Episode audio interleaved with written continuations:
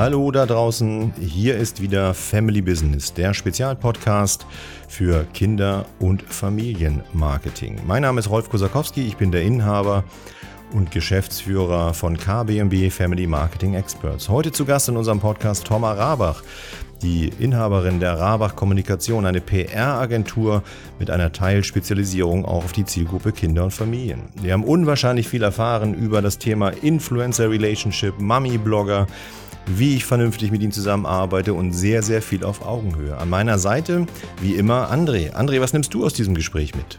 Hallo Rolf. Auch ich habe wieder viel gelernt heute beim Podcast mit Thomas. Zum Beispiel, was Boxen, Standardtanz und Thomas Beruf miteinander zu tun haben.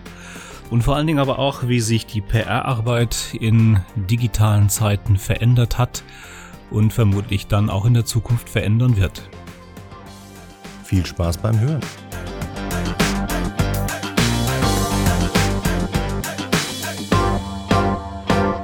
Heute zu Gast Thomas Rabach, die Inhaberin der Agentur Rabach Kommunikation, eine PR-Agentur mit einer Spezialisierung auch auf Familie und Kindern, Influencer Relationship und andere tolle Kommunikationsthemen. Unter anderem auch Speakerin, leitet selber Workshops für Influencer Relation.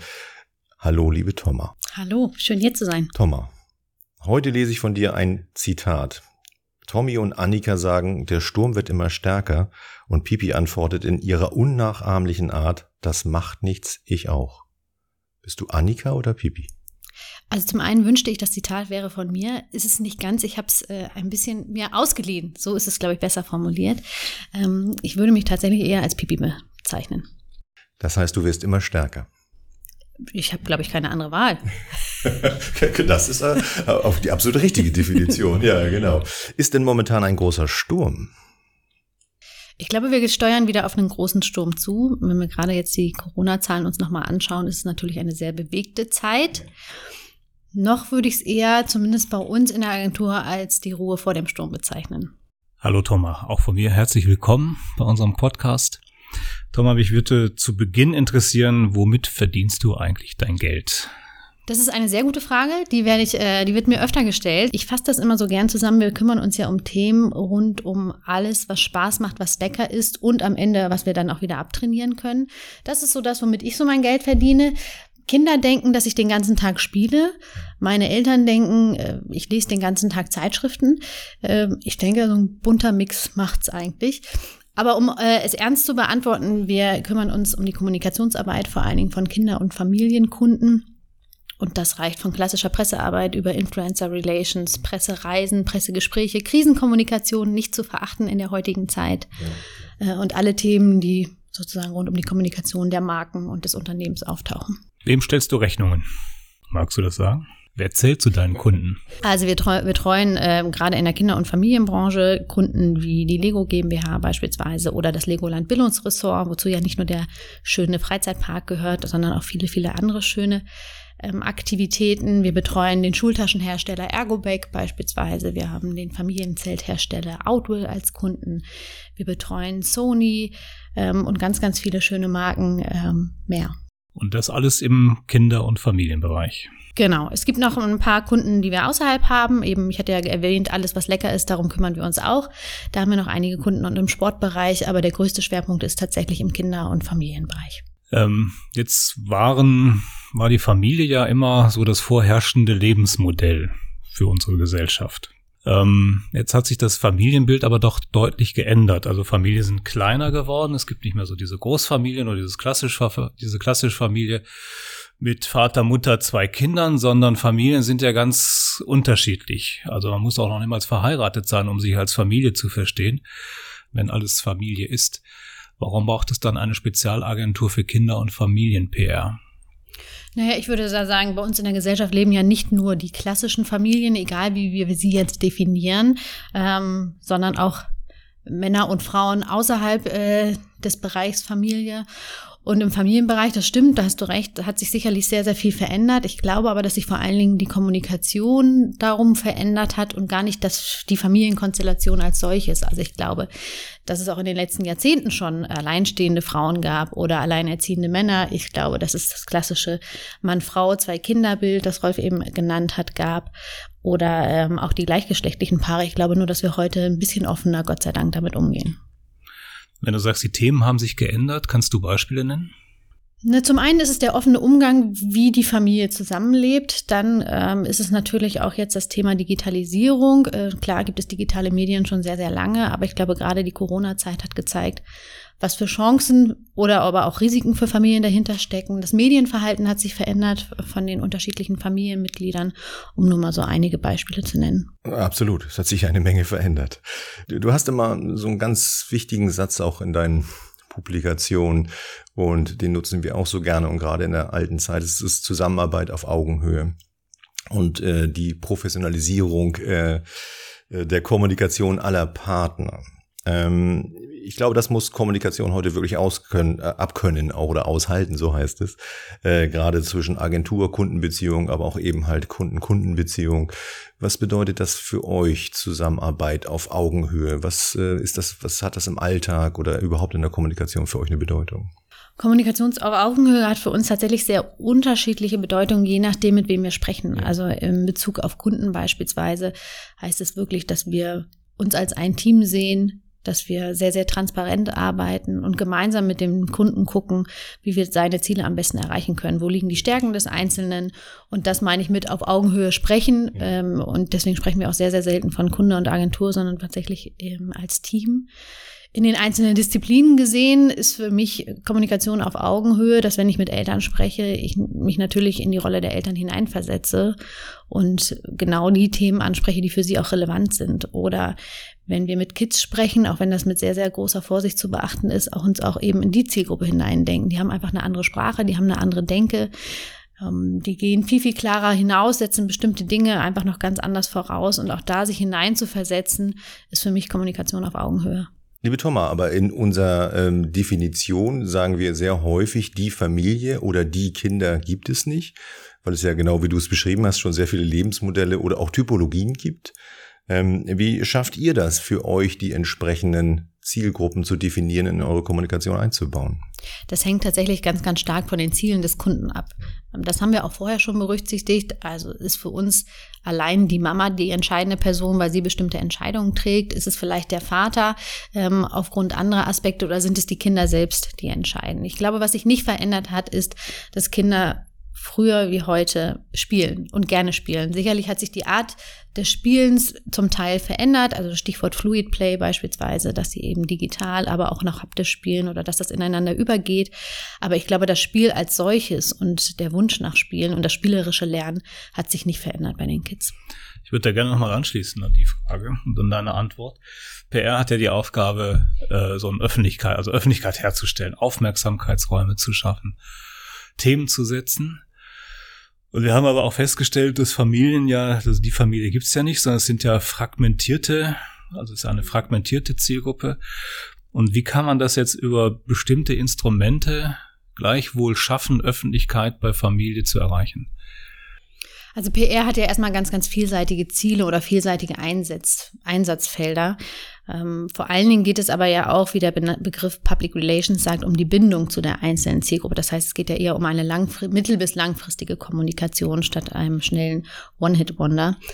Ähm, und so entsprechend gestalten sich die auch die verschiedenen Instrumente. Und ich glaube, es ist genauso wie früher wie heute, dass wir nach wie vor darauf achten müssen, ähm, was ist denn eigentlich mein Ziel, wen will ich erreichen und dann erst überlegen, wie, wie können wir das am besten. Und ähm, was sich verändert hat, ich hatte es eingangs schon mal angesprochen, ist natürlich das Medienverhalten und darauf reagieren wir. Also erreichen wir die, die Mami tatsächlich noch über das klassische, die klassische Familienzeitschrift oder setzen wir eher auf Influencer Relations und gucken, dass wir ähm, Mama-Blogger zum Beispiel mit an Bord kriegen, um eben auch die Kommunikation auf Augenhöhe wieder zu gewährleisten. Ähm, bei Kids ist nach wie vor das Medienverhalten auch im Printbereich ganz, ganz stark. Natürlich sind auch da je nach Altersstufe neue Kanäle hinzugekommen, egal ob TikTok oder Instagram, je nach Altersstufe und viele, viele mehr. Ähm, aber da sozusagen kommen wir tatsächlich, was ist das Ziel und was ist dann der geeignete Weg, um eben genau diese eine Zielgruppe zu erreichen. Und ich bin mir sicher, wir müssen da tatsächlich mehr differenzieren, als wir es in der Vergangenheit getan haben, dass man nicht, eben nicht sagen kann, alle Mütter sind so und so, alle Väter erreichen wir da und darüber und alle Kinder so, sondern das ist ganz stark abhängig davon, eben in welchem Familienmodell leben sie, in welcher Altersstufe leben sie ähm, und wo halten sie sich sonst auf. Ist PR-Arbeit in den letzten Jahren einfacher geworden oder schwerer geworden? Das kann ich ganz klar mit schwerer beantworten und auch relativ schnell. Ähm, Warum? Das, Warum hat unter, das hat unterschiedliche Gründe. Also zum einen, was ganz, ganz toll ist, ist es wesentlich vielfältiger geworden, dadurch, dass viele neue Kanäle mit hinzugekommen sind. In der klassischen Pressearbeit ist es deutlich schwerer geworden. Deutlich schwerer jetzt auch jüngst erst durch Corona, weil natürlich vielen Verlagen die Anzeigen weggebrochen sind, die Einnahmen weggebrochen sind.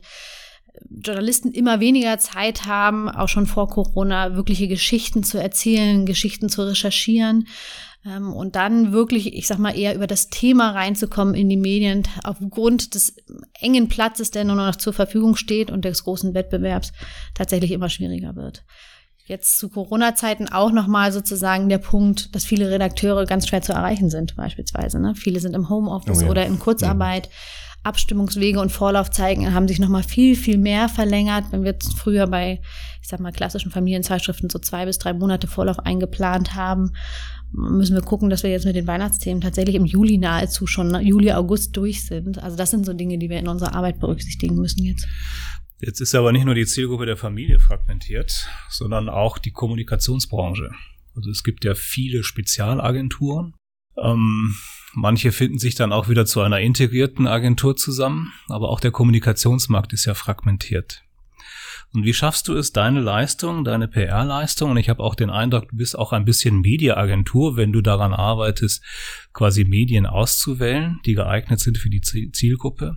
Wie schaffst du es, deine Arbeit in den Marketing-Mix der anderen Agenturen, Kommunikationsagenturen sinnvoll zu integrieren? Wie geht das? Ah, zum einen unterscheide ich am Anfang gar nicht so, wer macht jetzt welche Disziplin, sondern auch da, was ist das Ziel des Kunden, was bringt ihn weiter, was bringt ihn dahin und dann gemeinsam mit allen Disziplinen an einem Tisch zu sitzen und zu überlegen, okay, wie können wir tatsächlich denjenigen, den wir erreichen wollen, am besten erreichen. Und was ist natürlich auch je nach Ziel das Sinnhafteste, was ich tun kann. Also geht es darum, ein Thema zu erzählen, geht es darum, emo zu emotionalisieren, geht es darum, einfach nur jetzt ganz schnell was verkaufen zu wollen. Dementsprechend ist natürlich auch das ein oder andere nicht geeignet. Also PR ist natürlich ein sehr, sehr vielfältiges Feld. PR hat aber auch ihre Grenzen. Und da sind wir tatsächlich sehr, sehr offen und gucken immer, was das Beste ist. Es ist schwerer geworden. Äh, hilft dir die Spezialisierung? Äh, hilft in PR als PR-Agentur eine Spezialisierung, dass du sagst, Mensch, also Kinder und Familien kann ich besonders gut? Aus meiner äh, Sicht hilft das sehr, sehr, sehr, sonst hätten wir das auch nicht so gemacht, weil ja. wir natürlich einen ganz anderen Draht zu unseren wichtigsten Multiplikatoren, zu den Journalisten oder zu den Influencern haben. Dadurch, dass wir eben mit immer gleichen oder einer sehr engen Auswahl täglich im Kontakt stehen. Ja. Das ist natürlich eine andere Zusammenarbeit, als wenn ich äh, in der ersten Stunde meines Arbeitstages ähm, mit der Branche Automobil spreche, in dem nächsten mit der Reisebranche und so weiter und so fort. Das hilft schon auch, um nochmal eine ganz andere Tiefe in die Branche zu bekommen und in den Einblick zu bekommen. Und es macht dich dementsprechend, äh, dementsprechend effektiver, auch äh, deine Partner zu finden, wo du eben halt PR platzieren kannst, weil du da auch eben halt schon bestehende oder vertraute Kontakte hast, das mal wieder zu der Augenhöhe, auch da pflegt ihr eben halt eure Kontakte, um da eben halt auch Themen zu setzen. Genau, ich denke, das ist gerade was in der PR jetzt wieder viel, viel wichtiger wird, tatsächlich die langfristigen ja. ähm, Kontakte, die man pflegt und kennt und es ist eher so wie ein, wie ein Klassentreffen, wenn ja. man sich sieht. Ähm, klar, dadurch, dass wir für verschiedene Kunden in den Bereichen arbeiten, können wir natürlich einem Journalisten auch mehrere Themen anbieten, was die mhm. wissen. Wenn sie mal einen Platz frei haben, rufen sie bei uns an. Das ist toll, das ist ja. genau das Ziel, ja, so genau. sollte es mhm. sein. Ähm, aber eben raus aus diesem klassischen, ich verkaufe jetzt mal das und das Gespräch, sondern tatsächlich, Mensch, wir haben die und die Themen, wie können wir denn da zusammenarbeiten und vielleicht auch mal verschiedene Kunden gemeinsam zu einem Thema zusammenzubringen. Ah, super, ja, genau. Also auch eine Erfahrung, die wir haben, dass wir eigentlich tatsächlich auch schon mehr Redaktion auch unterstützen, denn du hast es schon erzählt, auch äh, da ist nicht mehr alles ganz rosig, äh, so dass man eben halt tatsächlich auch mit denen zusammenarbeiten kann, um da eben halt Themen auch zu entwickeln. Also im Sinne ihrer Un Publikation. Unbedingt, ja, ja, unbedingt. Gut, toll. Ähm, mach mal einen kleinen Themenwechsel, aber dann auch nicht. Ähm, gerade bei dir und auch bei Veranstaltungen bei dir habe ich Mami-Bloggerinnen kennengelernt. Ähm, sehr viele. Und ähm, es war, äh, ich glaube, auch vor Jahren jetzt schon eben halt ein großes Thema, Mami-Blogger oder Mami-Bloggerin zu sein. Ähm, ich habe das immer als eine sehr volatile Ziel- oder auch äh, Kommunikationsgruppe wahrgenommen. Ist Mami-Blogger, Bloggerin heute noch eine adressierbare Gruppe für dich, über die du Kommunikation betreiben kannst?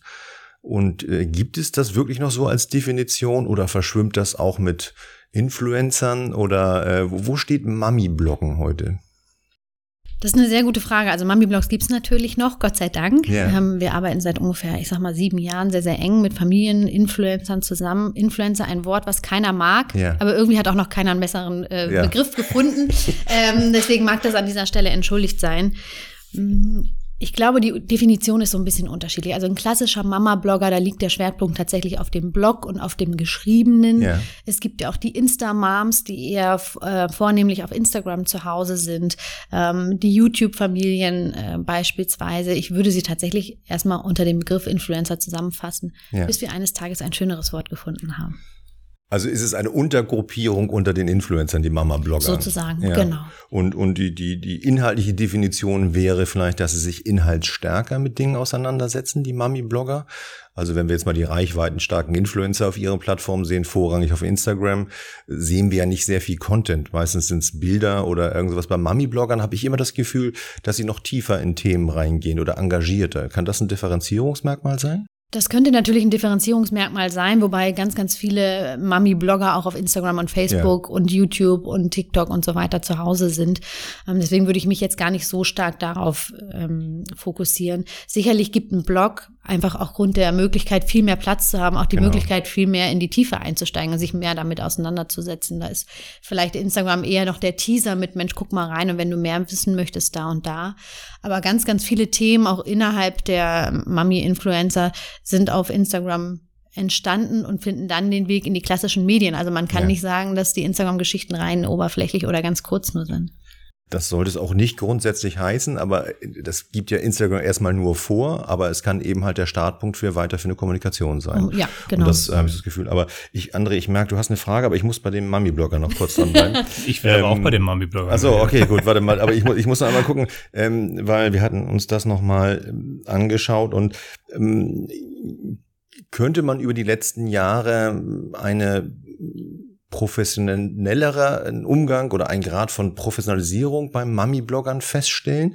Also ich hatte das Gefühl am Anfang, so vor ein paar Jahren, das klingt so weit weg, aber ist gar nicht, dass es unwahrscheinlich viele gab, die es auch versucht haben und dann hatte man versucht, mit ihnen zu sprechen und die wüssten noch gar nicht sowohl rechtlich als inhaltlich, was geht.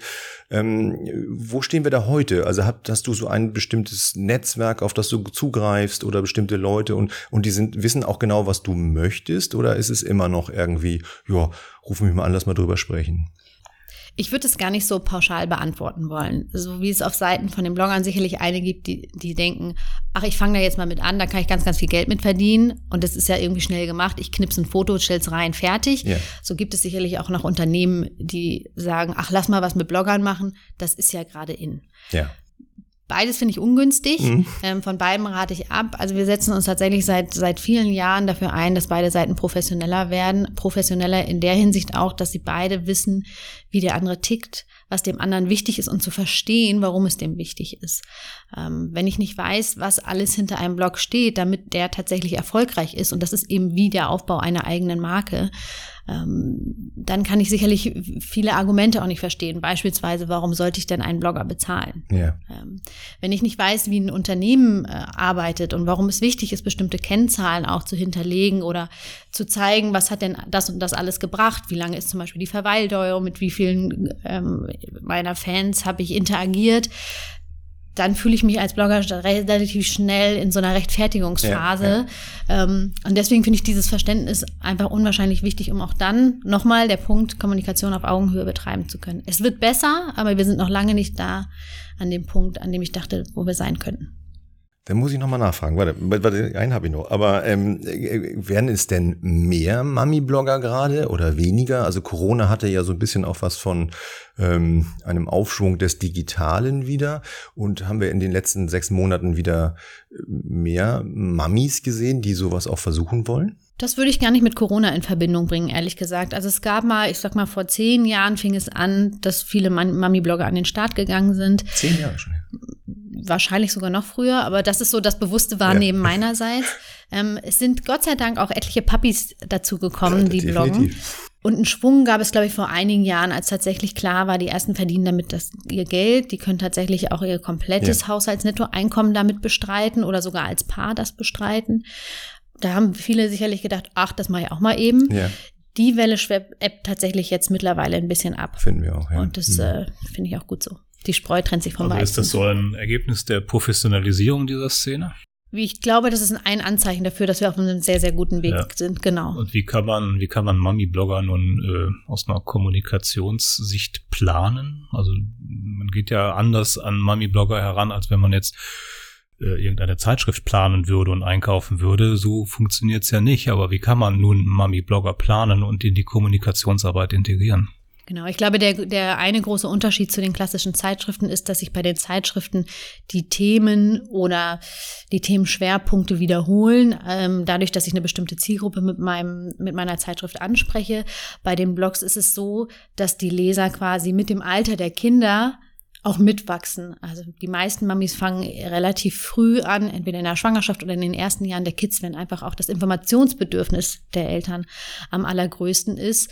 Und die haben natürlich dann im Laufe der Jahre einfach andere Themen, weil ihre Kinder größer geworden ja. sind, ihre Bedürfnisse genau. anders geworden sind und so wächst man sozusagen mit einem Blog mit im Vergleich zu einer klassischen Zeitschrift.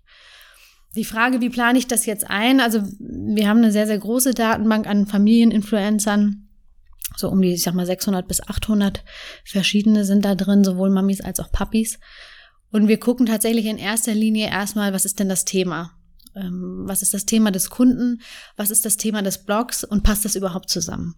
Ähm, dann geht es darum, wie ist der Blog aufbereitet? Passt das inhaltlich? Passt das zum Stil des Unternehmens? Ähm, wie alt sind die Kinder? Mit was beschäftigt sich der Blogger ganz, ganz aktuell? Was ist das Thema in der Familie? Und passen wir da tatsächlich mit der Marke rein? Ähm, dann spielen Aspekte eine Rolle, wie mit wie vielen kooperiert denn der Influencer. Ähm, also ich rate unseren Kunden immer davon ab, nur nach Reichweite zu schauen.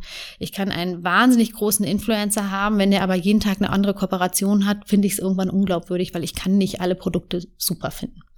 Ähm, also auch da gucken wir, wie, wie ist die Glaubwürdigkeit, um dann wirklich einen passenden Partner zu finden. Also ich nenne es immer den Partner in Crime, der im besten Fall nicht nur einmal ein Produkt bespricht, sondern tatsächlich auch über verschiedene Monate oder gar über Jahre an der Seite des Unternehmens ist und dann gemeinsam mit dem Unternehmen die Eltern anspricht beispielsweise. Du hattest eben ein Stichwort gegeben, nämlich kann nicht alle Produkte super finden. So war es, glaube ich, so in etwa. Das führt mich zu einer Frage, die ich dir gerne stellen möchte. Wir müssen ja bei dem, was wir tun, für diese Zielgruppe der Kinder und Familie auch immer einen klar ausgerichteten ethisch-moralischen Kompass haben. Unbedingt, ja. Hast du schon mal Kunden abgelehnt oder Begehrlichkeiten von Kunden?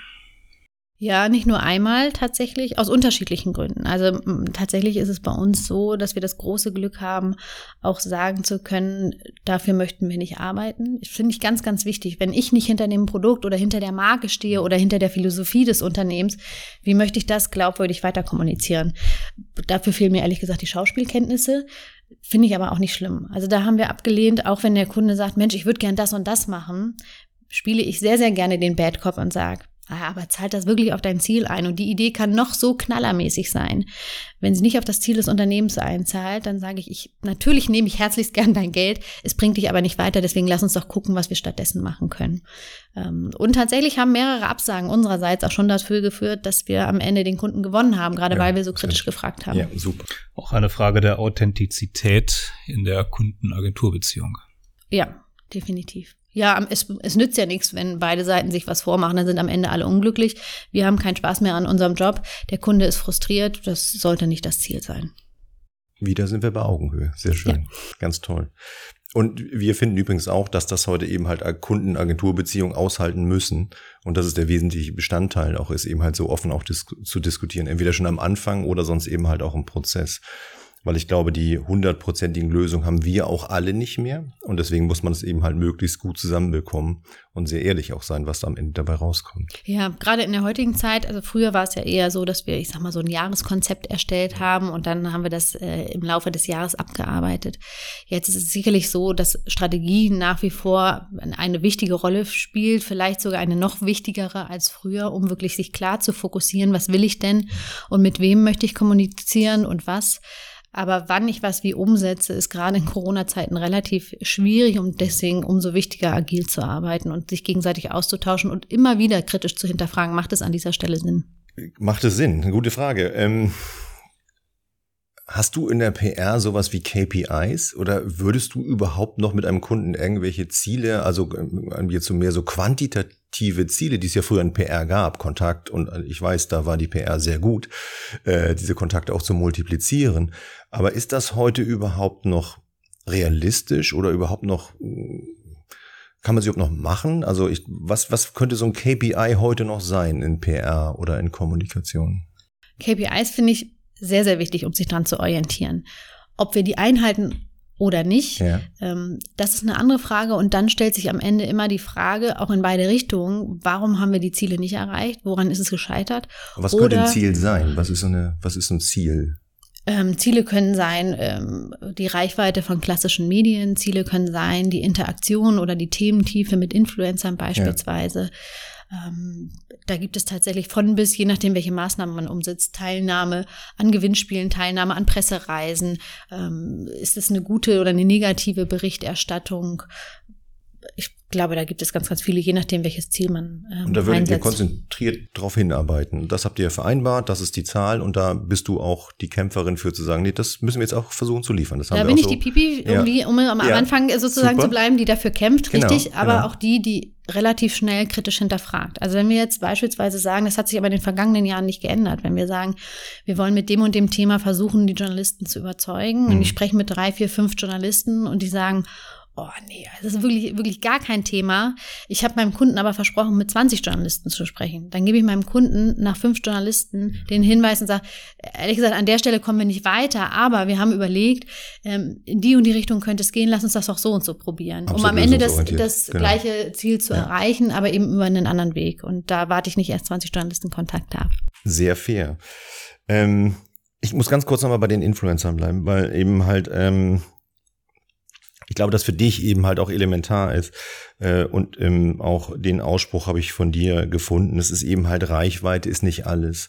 Also ich glaube, wenn du sagst, ihr habt eine Datenbank von 600 bis 800 äh, Menschen, Influencern, Influencerinnen, mit denen man zusammenarbeiten kann, dann ist es ja nicht möglich, ihre Entwicklung zu verfolgen. Also ich denke, dass ihr einen bestimmten kleineren Rahmen habt, die ihr vielleicht immer gut passt, die begleitet ihr. Du hast ja gesagt, sowas wächst ja auch in der Thematik einer Familie. Also ähm, was, was könnte denn ist der Inhalt dann nur, äh, also ist es der Fit äh, der Geschichte immer das Auswahlkriterium für Influencer? Also wenn Reichweite nicht alles ist, was ist es dann? Ja, mein Lieblingsspruch ist ja, es kommt nicht auf die Größe an. Das ist ja. tatsächlich entscheidend. So was nützt es mir, ähm, hatte ich eingangs ja auch schon gesagt, ähm, den reichweitensten, stärksten Influencer zu haben, ja. wenn er sonst das Thema, was ich gerne spielen möchte, so gar nicht in deren Familie vorkommt.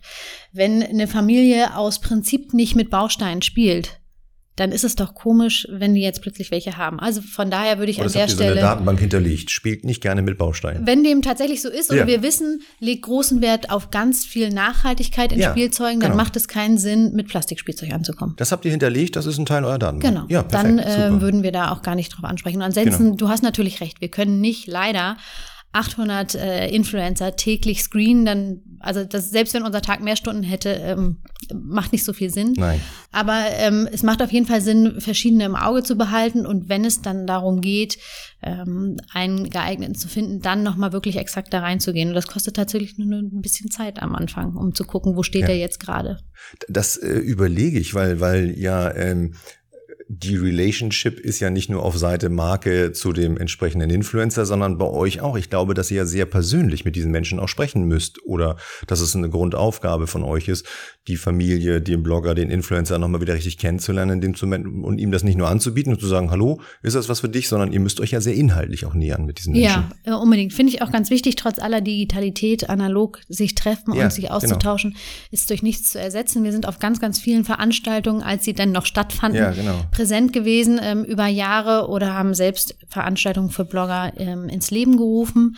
Ähm, das ist uns ganz, ganz wichtig, genau. Und tatsächlich ist es auch so, dass meistens, wenn wir eine halbe Stunde miteinander sprechen, man spricht man irgendwie so 20 Minuten eher so allgemeines, wie geht's dir denn, was machst du gerade so? Ja. Und dadurch entstehen die besten Themen, ehrlich gesagt, weil man dadurch viel, viel besser einen Einblick bekommt, was beschäftigt die Familie gerade, wie geht's denen. Aber ähm, natürlich auch, ich sag mal so, die letzten Posts sich anzugucken, die Reaktionen auf den verschiedenen Kanälen anzugucken, um irgendwie so ein Gefühl zu bekommen, wo steht derjenige, ist unerlässlich. Aber ich glaube, wir kennen das alle. Social Media kann auch mal ein Bild erzeugen, was vielleicht nicht ganz der Realität ja. entspricht an der einen oder anderen Stelle. Habe ich mal von gehört.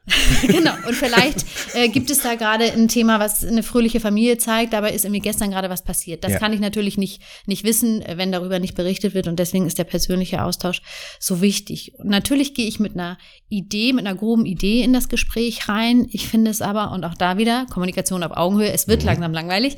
Ähm, Nein, das ist der Leitspruch. Äh, werden wir ähm, gemeinsam mit den Influencern das Thema entwickeln, weil ich kann kann mich natürlich äh, versuchen, da hineinzuversetzen, aber am Ende des Tages weiß die Mami-Bloggerin oder der Papi-Blogger am besten, was gerade aktuell eben das Thema ist. Was ist denn im Bereich Social Media wichtiger? Reichweite oder Engagement? Wenn ich es pauschal beantworten müsste, würde ich eher auf Engagement setzen, aber auch da hängt es vom Ziel ab. Will ich erstmal ein neues Produkt bekannt machen, ist Reichweite sicherlich erstmal viel, viel effizienter, als wenn es darum geht, ein bestimmtes Thema zu diskutieren. Die Bedeutung von, von Nachhaltigkeit im, im Spielwarenbereich oder wenn, wenn es um Homeschooling geht, was ist die Belastung von den Eltern? Da finde ich Reichweite, ja, ist ein Thema, aber das ist mir Engagement und der Austausch viel, viel wichtiger. Liebe Thomas, wir machen kurz einen Break zu unserer beliebten Rubrik. Kinder fragen Fragen. Ähm, sind Fragen, die von Kindern gestellt werden, deswegen entschuldige uns bitte schon für die Frage. Äh, ist wir, so wir, schlimm? Wir sind hier nur der über, wir sind, nein, überhaupt nicht, um Gottes Willen. Ähm, wir überbringen diese Frage nur und es sind keine Wissensfragen. Ich habe hier zwölf Fragen notiert. Magst du mir eine Zahl zwischen eins und zwölf nennen? Eine Zahl zwischen eins und zwölf, dann nehme ich die sechs. Die sechs. Oh, das ist niedlich. Äh, wer war deine beste Freundin oder Freund in deiner Kindheit? Oh, das ist eine ganz, ganz tolle und eine sehr, sehr süße Frage ja. und passt zu meinem heutigen persönlichen Post auf Instagram tatsächlich. Ach, schön. Da habe ich nämlich ähm, eine meiner beiden besten Freundinnen, die ich noch aus Kindertagen habe, äh, mit eingebracht. Ich habe zwei beste Freundinnen, die leider beide nicht in meiner Nähe wohnen, aber ja. trotz Kilometer und auch Corona-Umstände hat es an der Freundschaft nichts verändert. Ach, toll. Und ähm, ja, ich bin total glücklich und happy, beide an meiner Seite zu haben. Also hast du zwei beste Freunde. Zwei beste Freundinnen, den Luxus gönne ich mir. Ja. Sagen, das ist, ich glaube, ein Luxus, ne? Ja, Oder genau, definitiv. genau, das ist, äh, ich glaube, du hast mehr Facebook-Freunde und in, also auf anderen Plattformen, aber zwei echte Freundinnen ist ganz toll. Und aus Kindertagen, ich finde, Freundschaft definiert sich viel über Erlebtes und äh, wenn man sich dann trifft, dass es eigentlich keine Anlauframpe braucht. Ist das bei dir auch so? Ja, unbedingt. Also gerade wenn man nicht in der Nähe voneinander wohnt, ist ja. es wichtig, dass ich mich nicht verstellen muss, dass ich, es genau. gibt hier so einen schönen Spruch, auch nicht aufräumen muss, mhm. ähm, sondern direkt da anfangen, wo man irgendwie gestern aufgehört hat.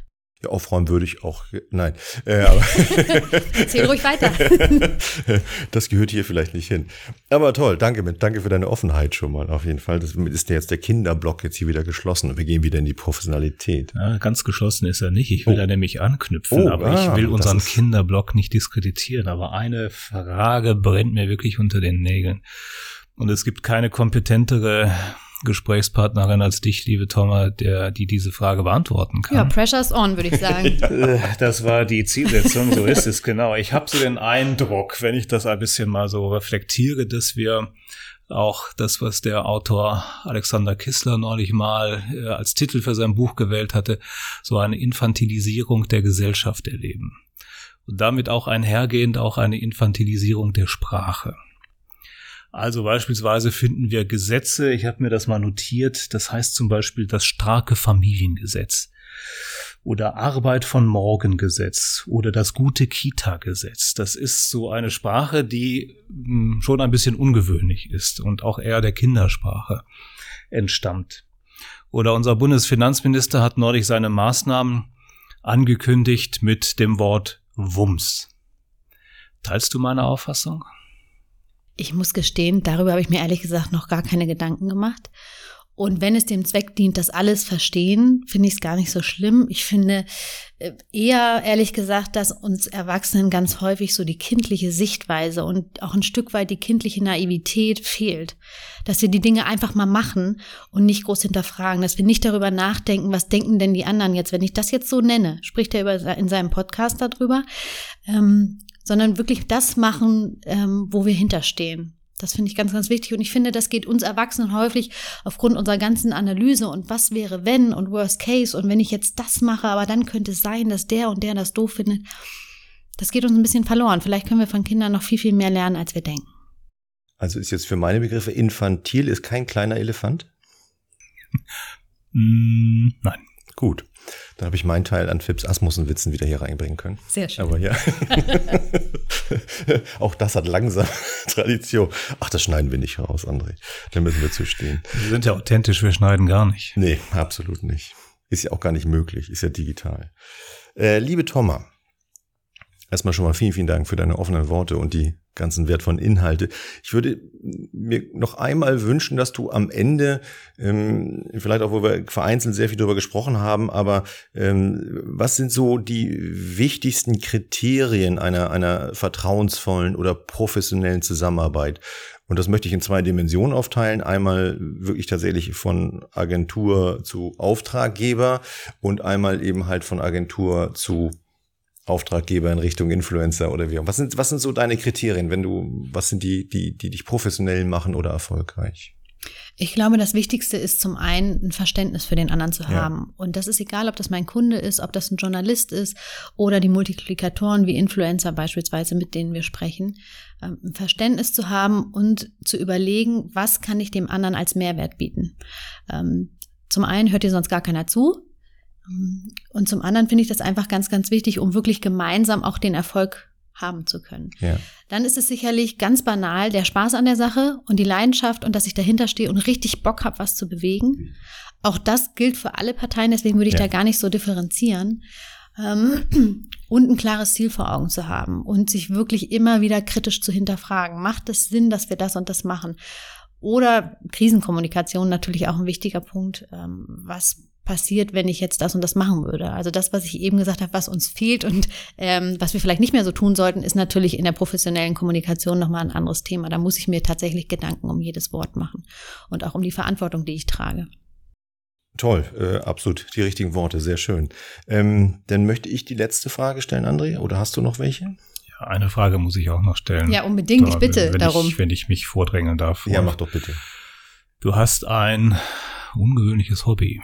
Also du hast mehrere Hobbys, von denen wir wissen. Und eins ist ungewöhnlich, nämlich Boxen oder aber auch Kickboxen. Ich habe keine wirkliche Idee vom Boxen, aber ich glaube, es gibt Unterschiede zwischen Boxen und Kickboxen. Wie bist du dazu gekommen und was bedeutet das für dich? Es gibt tatsächlich Unterschiede, dass du dich damit noch nicht so auseinandergesetzt hast. Schade, dass die Leute uns nur hören, weil Rolf und ich gucken uns gerade an, weil ich weiß, Rolf boxt nämlich auch. Ja. Ähm, aber kein Kickboxen. Aber kein Kickboxen. Du solltest damit anfangen. Es ist unglaublich. Ähm, ich glaube, das Wichtigste vorab ist einmal zu sagen, ähm, ich boxe nicht gegen andere, sondern also natürlich mit meiner Trainerin, aber gegen Pratzen. Also ich würde niemals jemand anderen schlagen oder treten, es sei denn, ist es eine Notfallsituation, in der ich mich retten muss. Das einmal ganz kurz vorweg, um die Vorurteile aufzuräumen. Ich bin kein Schlägertyp. Warum ich das mache, ist ähm, tatsächlich, dass man beim Boxen und auch beim Kickboxen viele, viele Eigenschaften braucht, die einem im Privatleben, aber auch im Jobleben helfen. Das ist zum einen die Konzentration, das ist zum anderen aber auch Reaktion und Aktion genau zu überlegen, ähm, wann mache ich was. Ähm, es ist ein Beobachten, es ist ein, eine Treffgenauigkeit, ähm, auch eine zeitliche Genauigkeit, die ich haben muss. Und es ist tatsächlich jetzt mal ganz banal besprochen etwas, wo man den Kopf frei bekommt, wo man Energie sage ich mal, abgibt, aber auch wahnsinnig viel bekommt ja. und danach einfach auch mal platt ist. Und für den Körper ist es ein Ganzkörpertraining. Also was Besseres, finde ich, ähm, kann es eigentlich gar nicht geben. Ich habe das Gefühl, André ist kurz vor der Anmeldung. ich hoffe. Ja. Wir nehmen dich mit. Ich bin mir nicht sicher, ob ich körperlich dafür geeignet bin. Die Fragen können wir jetzt hier nicht beantworten. äh, wir würden es versuchen. Aber äh, Thomas, ich äh, folge dir da voll und ganz. Ich äh, haue andere Leute im sportlichen Kontext. Das ist die Dimension, die ich noch dazu genommen habe. Aber genau, was du beschrieben hast, macht, äh, fasziniert mich auch so für diese Art. Und ich würde eben halt niemals ähm, das Thema äh, ich bin ein Schläger oder wie auch immer dranhängt, denn das hat mit dem Sport überhaupt nichts nee, zu tun. Also ich muss noch ergänzen, ich tatsächlich habe ich nicht so das Verständnis dafür, wenn man gemeinsam in den Ring steigt und sich gegenseitig die Birne blutig haut. Ich boxe tatsächlich ohne Boxhandschuhe mittlerweile, weil es nochmal ein ganz anderes Körpergefühl ja. ist, weil man nochmal ganz anders ähm, sich konzentrieren muss, sich fokussieren muss und so weiter. Aber ähm, deswegen, ja, also es ist natürlich ein schwieriges und vielleicht überraschendes ähm, Hobby, aber es ist eher überraschend im Vergleich zu, dass ich dann auch noch Standard tanze, weil das sind so zwei Welten, die sich eigentlich so überhaupt gar nicht miteinander verstehen. Ich würde sagen doch. Also ich finde das sehr logisch.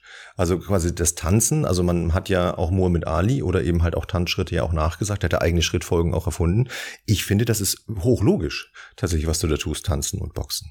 Ja, es ist auch, was man nicht denkt, es ist ja nicht nur körperlich sau anstrengend zu genau. boxen, weil es schweißtreibend ist, sondern auch die Konzentration und die Technik, die dahinter Koordination steht. ist, äh, und ich glaube, das findest du im Tanzen nachher wieder, oder nicht? Ja, es ist, äh, es, es dauert eine Weile, bis man die Technik raus hat, aber es ist auch schön zu merken, wenn die Kraft stärker wird, wenn die Höhe beim Kickboxen eine andere wird und äh, ja, manchmal aber auch das notwendige Stopp sagen, was einem häufig im Job fehlt. Ganz, ganz wichtig.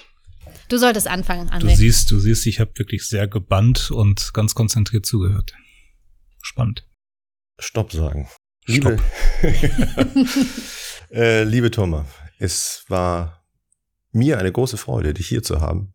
Ich habe wieder so viel gelernt und ich finde das so unglaublich, mit was für einer äh, Freude oder Begeisterung du dich auch wirklich für diese Art von Kommunikation einsetzt oder sie auch lebst. Denn wir kennen uns schon einen Augenblick. Das stimmt. Und äh, wie ich dich eben halt auf diesen Veranstaltungen auch wahrnehme, dahin gingen so auch meine Fragen, dass du ja eigentlich auch, du bist sicherlich nicht die gute Freundin aller Menschen, die da hast, der Blogger, aber du hast immer eine ganz tolle professionelle Halbdistanz mit diesen Menschen und du äh, gehst auf sie zu und lässt es dich darauf ein, eben halt auch da Kommunikation zu machen. Deswegen finde ich es ganz toll, dass du heute hier warst, uns das ein Stück erzählt hast und wie du das eben halt ummünzt in deiner Arbeit und äh, bin wahnsinnig gespannt, wie oft sich unser Weg noch kreuzt. Vielen, vielen Dank. Vielen Dank fürs Hiersein, für die Fragen, vor allen Dingen für die schöne Kinderfrage. Sehr gerne.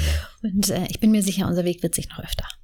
Kommen auch von mir ganz, ganz herzlichen Dank. Die Freude war bei mir nicht geringer als bei Rolf. Fand ich toll, klasse, war eine richtige Bereicherung für unseren Podcast. War toll. Vielen, Vielen Dank. Dank. Bis zum nächsten Mal. Das war's nun leider auch schon wieder mit unserem Podcast Family Business.